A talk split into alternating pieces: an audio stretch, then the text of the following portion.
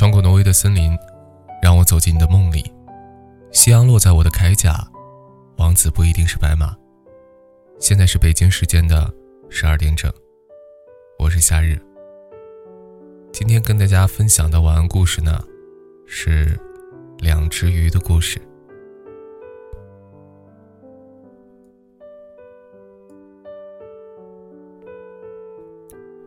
遥远的一个海里，有一只很漂亮，但是很孤单的大鱼。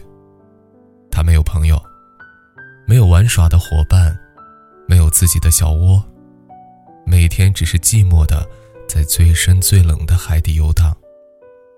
有很多的海草，经常缠绕着它。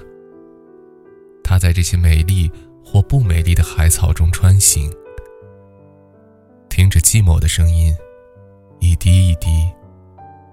如他吐出的气泡一般。他终于厌倦了这种冰冷和缠绕了。他向上游去，感觉到水的温度变暖了，但是心底仍是寂寞的声音。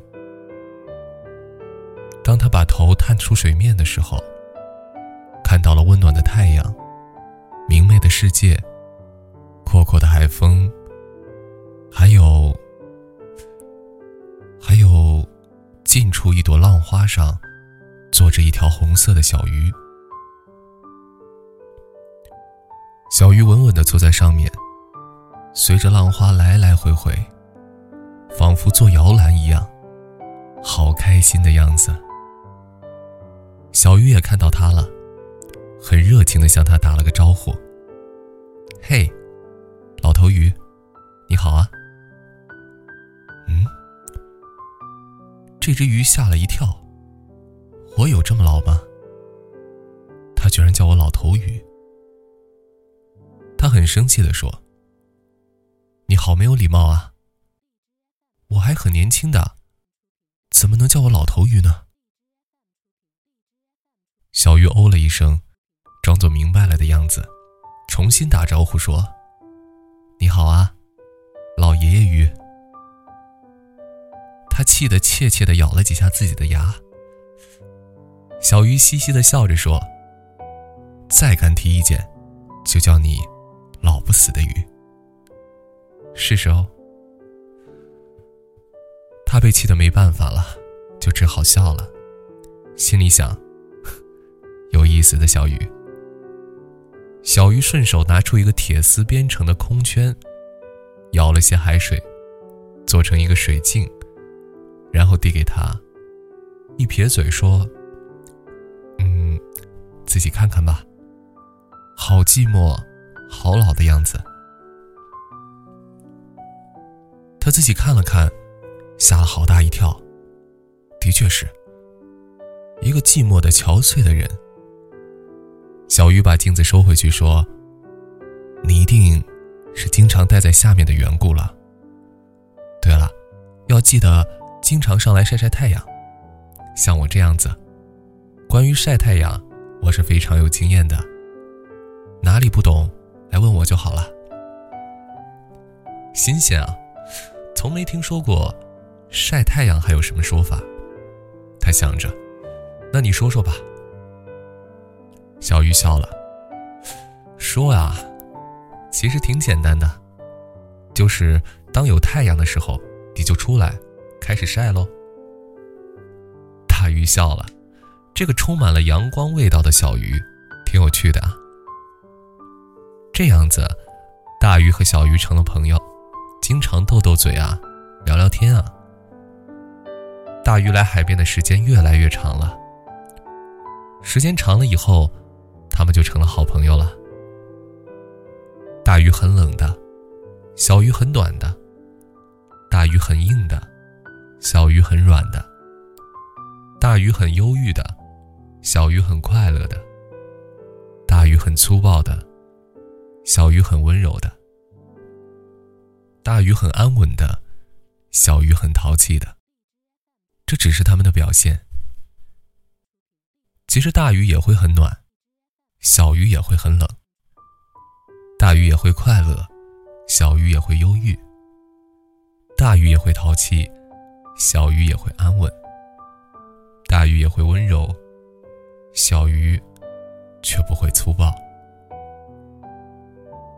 两只很不同的鱼在一起会怎么样呢？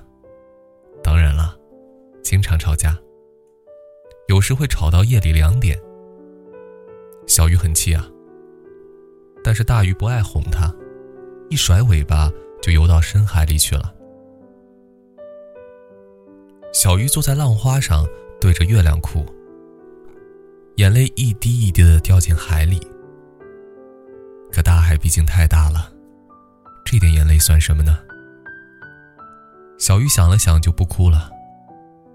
反正也没人哄，自己哄算了。他就自己坐在那里，看着星星的大眼睛，对自己说：“小鱼啊，小鱼，别生气，我来，我来哄哄你。惹你生气，我不对，以后不再发脾气。真的对不起。”以后一定爱护你。说着，他自己就笑了，脸上还挂着泪光呢。其实大鱼没那么狠心了，他在远远的看着小鱼，看到他自己哄自己，可是他也不好意思过去。第二天，他会装作什么也没看见的样子，又来找小鱼玩。小鱼很好哄的。睡了一觉以后，就不记得大鱼的仇了。看到他还是很开心的样子，慢慢的，日子啊，这样一天一天过去了。大鱼开心的时候，也会逗逗小鱼的。有时候他在水底的海草缠绕时，也会想一下那只浪花上坐着的小鱼，在做什么呢？彼此虽然不同。但不妨碍他们互相的惦记。大鱼虽然喜欢和小鱼一起玩，但它是喜冷的鱼。它的家毕竟在海底。海底的石头虽然冷，海底的草虽然乱，海底的世界虽然寂寞，但对于它来说，那都是无比的真实。浪花上的小鱼虽然有趣，虽然温暖。但是对于他来说，越温暖，就越虚幻；越明亮，就越遥远。海里的任何鱼，都不能为对方改变自己的属性。不是不想改变，是不能改变。无论暖的变冷，还是冷的变暖；无论海上的到海下，还是海下的。到海上定居，都只能是一种结局，因为无法适应而死去。大鱼来的多了，他已经感觉到不舒服了。他的鳞片在脱落，防卫的外衣也在变软，对他来说是可怕的现象。最后一次，他告诉小鱼。他不能再来看他了。